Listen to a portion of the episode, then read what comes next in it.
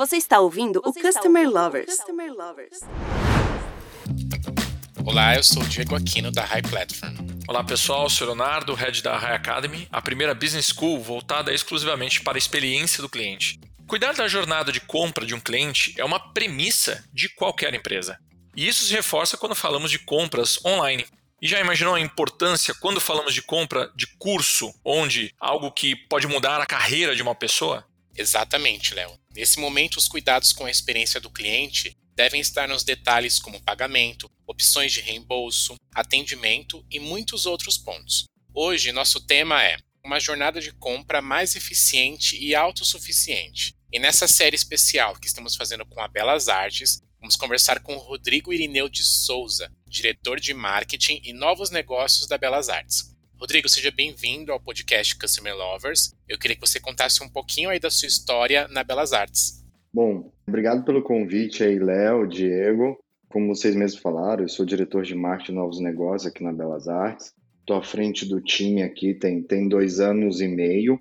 E nesses últimos anos, né, a gente vem passando por diversas mudanças aqui dentro, tanto em termos de pessoas, processos e, e ferramentas, que são três pilares que a gente olha bastante para poder atender da melhor forma o nosso cliente ou o nosso aluno, né? Aqui entenda-se é, cliente, aluno, mas aí são, são três vertentes que a gente olha e toma bastante cuidado para poder aprimorar realmente essa experiência do aluno aqui em toda a jornada dele dentro da Belas Artes, né? Tanto no processo de, de compra dele, quanto também depois na parte de pós-venda e, e apoio para ele. Então, são, são duas frentes que a gente acaba cuidando bastante em termos de experiência aqui.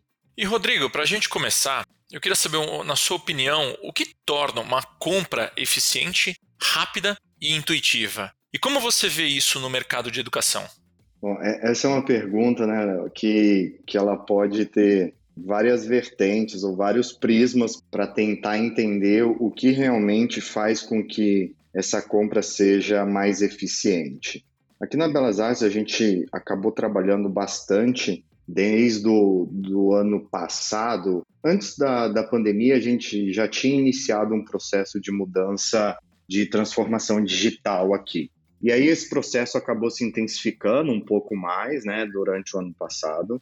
Mas quando a gente olha a parte de, de experiência de compra, a gente sempre preza pela parte de que o aluno realmente consiga ali naquele momento encontrar todas as informações que ele julgue necessária para poder fazer o, a aquisição de um novo produto, né?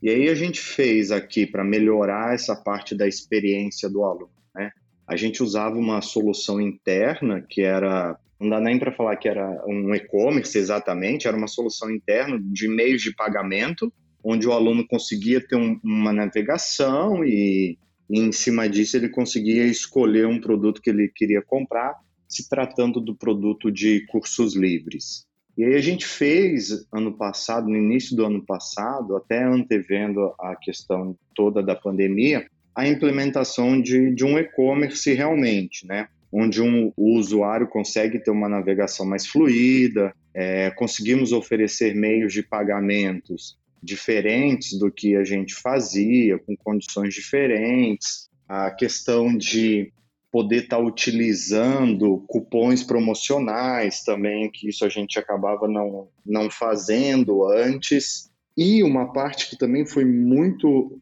importante que, que essa foi por força da muito por força da própria pandemia foi a questão de atendimento também, né? Então implantação de atendimento automatizado, implantação de bot, novos canais de comunicação. Então tudo isso a gente foi implementando durante o ano para poder melhorar a questão da, da experiência de compra do, dos nossos alunos. Rodrigo, quais os principais desafios quando a gente fala em oferecer uma venda de um curso online? E quais estratégias vocês utilizam para oferecer uma experiência positiva para esse novo aluno? Digo, isso é, é uma, é uma pergunta bem importante. A gente acabou, durante esse processo da, da pandemia, lançando novos cursos 100% online. Os nossos cursos eles eram sempre 100% presenciais, até porque a gente sempre prezou muito pela questão da experiência do aluno, de estar tá utilizando o campus, de estar tá em contato os cursos que têm parte prática, de estar tá utilizando nossa infraestrutura, os laboratórios e por aí vai. E aí, quando a gente fez a, a migração desses produtos para o 100% online, foi onde realmente surgiram os primeiros desafios. O primeiro foi em questão da, da própria adaptação de conteúdo, né? Porque o conteúdo que você oferece de uma maneira presencial, por mais que você esteja oferecendo ele com a mesma carga horária, ao vivo, você precisa utilizar metodologias diferentes, a percepção do público é diferente, a maneira de interagir durante as aulas são diferentes. Então, tudo isso foi um processo que a gente passou de adaptação aqui, que hoje ele está muito bem regularizado já. E aí, quando a gente olha também para o que o aluno busca, né, para o que esse usuário faz, a gente também acabou implementando junto a esse processo de experiência do aluno umas, algumas pesquisas de avaliação constantes, né? E essas pesquisas têm trazido para a gente muitos feedbacks com relação que, que foi o que a gente pegou esses feedbacks e começou a trabalhar na parte de melhorias, né? Então, alguns casos específicos que a gente faz hoje, né? E que a gente vem trabalhando para aprimorar também. É a questão de reembolso. Então, muitas vezes os alunos compram um curso, aquele curso acaba não tendo quórum suficiente, e aí eh, a gente fica com esse crédito do aluno, né? Então a gente tinha um processo para fazer devolução de crédito, e agora não, agora a gente já consegue é, utilizar esse crédito, transferir o crédito, para poder melhorar esse relacionamento com, com quem é aluno da, da Belas Artes. Agora, é possível humanizar a jornada desse aluno mesmo buscando entregar um processo automatizado e online? Como? E como vocês estão fazendo aí na Belas Artes? A gente usa hoje aqui, Léo, dentro desse processo de humanização, então a gente tem a nossa parte de, de automação, que ela é feita num primeiro nível só. Então a gente não avança quando os alunos têm, quando os alunos ou um lead, né, o interessado, ele tem dúvida, a gente avança até um determinado nível só com ele. E depois a gente transfere isso para uma parte de atendimento pessoal já, se ele não conseguiu esclarecer as primeiras dúvidas dele nesses dois primeiros níveis. Fora isso, uma das coisas que a gente tem investido bastante tempo é na questão de como se comunicar com esse aluno baseado no perfil de curso, né? Então a gente trabalha também todas as questões das comunicações numa linguagem não tão formal como seria uma linguagem, talvez, do meio da, da educação mais de instituições de ensino superior. Então, a gente tem humanizado bastante essa parte da comunicação com eles, de como a gente fala com eles e o que a gente fala, até para que a questão do, do emissor e do receptor ali tenha uma efetividade maior. Então, a gente tenta se comunicar sempre na, nessa questão da mesma linguagem do nosso público. E além disso, a gente não perdeu também o atendimento de, de pessoas mesmo quando o aluno chega num determinado nível. Então a gente consegue sempre estar tá interagindo com ele. E aí a gente fez abertura de diversos canais de atendimento, não diversos, mas alguns canais de atendimento que a gente não tinha antes para poder suprimir essa necessidade. Antes da opção online, a compra do curso era presencial, certo? E por que houve essa mudança e quais os benefícios para os alunos? É, a gente tinha essa parte de fazer o atendimento presencial aqui, onde os alunos poderiam chegar aqui, né? A gente tem uma, uma estrutura como se fosse de, de uma loja mesmo, um, um local próprio para fazer atendimento para esses alunos de especificamente de cursos livres só que a gente também percebia que a gente tinha muita demanda de pessoas de fora do estado, né? Hoje a gente tem alunos de mais de 250 cidades mapeadas a nível nacional nos últimos anos. Então, até mesmo por causa dessa necessidade de conseguir atender as pessoas que estão em outras localidades, a gente foi meio que um movimento natural, mas forçado, né? De, de implementar realmente um processo de compra dentro dessa do aluno de maneira online. E aí, quando a gente fala dessa jornada, né, a gente está falando especificamente aqui de um ponto que é o processo de compra dele, mas a jornada a gente vem construindo ela muito antes, né?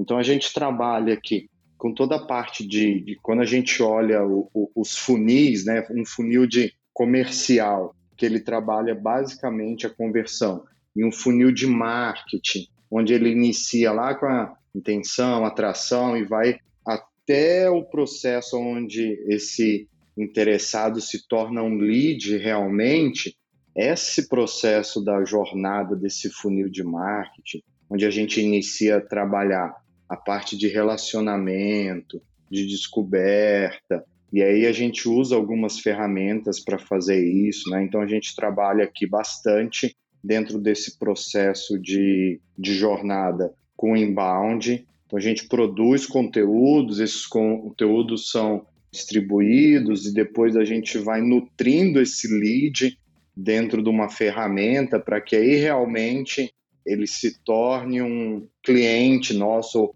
ele efetive a compra dentro desse processo final, dessa jornada dele, Estou dando o inbound aqui como um, um exemplo de ferramentas, mas a gente trabalha com diversos tipos de ferramentas hoje para dentro dessa jornada toda, desde a jornada de marketing até a do comercial e finalizando na parte de vendas ali, na parte do, do fundo do funil mesmo.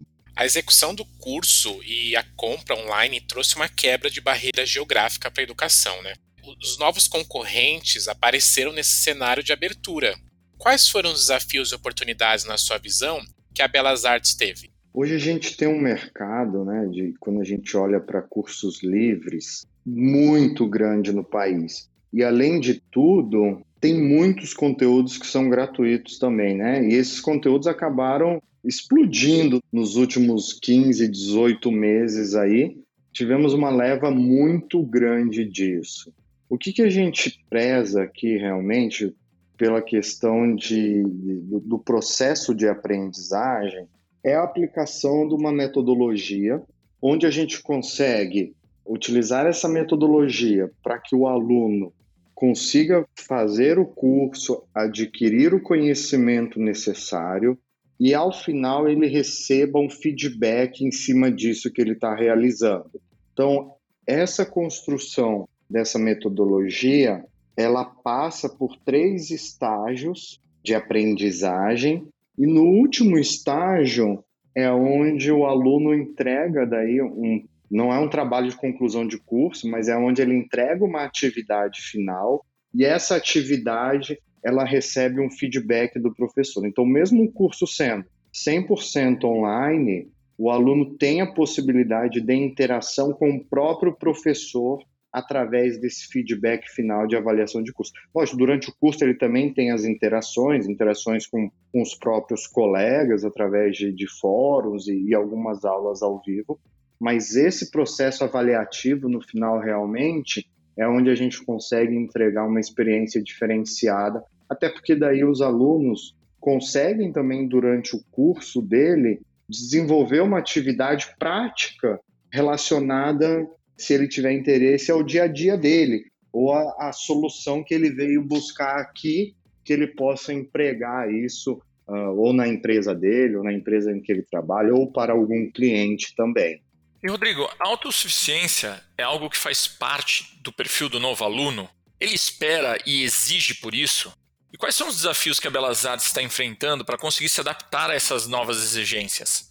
Olha, Léo, a gente tem olhado bastante aqui mesmo, estamos bem antenados a esse movimento que vem acontecendo, né? Então, o perfil de compra mudou, o perfil de consumo dos produtos mudaram também, eles vêm mudando, não só pelas questões das, das gerações, mas agora muito pela questão da própria autossuficiência, como você falou, né? Então, as pessoas querem poder fazer no melhor momento para ela, dentro do melhor local ou no local mais adequado para ela o consumo do, do curso ou o consumo do produto, que seja. E a gente tem investido bastante em tecnologias e metodologias que consigam apoiar esse processo de aprendizagem, né? Porque no final o que a gente realmente quer é que o aluno saia daqui satisfeito e que esse conteúdo, ainda mais se tratando de produtos como cursos livres,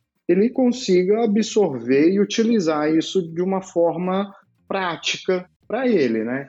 Não que ele seja apenas adquira um conhecimento, mas é que ele adquira um conhecimento e que isso possa ser utilizado nesse dia a dia dele. Então, um dos principais pontos que a gente fez realmente foi a questão da, da implementação dessa metodologia, e aí falando um pouco da metodologia, nela, a metodologia que a gente desenvolveu aqui é o Edu Creative Track. Então ele passa aí por três estágios, né? Que é o task, o teach e o try. E aí no final onde tem o try, que é que ele vai entregar esse produto final dele para ele receber a avaliação e feedback construtivo do, do professor. E a gente montou essa metodologia muito baseada em diversos estudos que foram realizados, uh, olhando bastante para a educação da Finlândia, Israel também, para que a gente conseguisse desenvolver aí uma metodologia que, que se adequasse a essa nova realidade de, de aprendizagem do consumidor.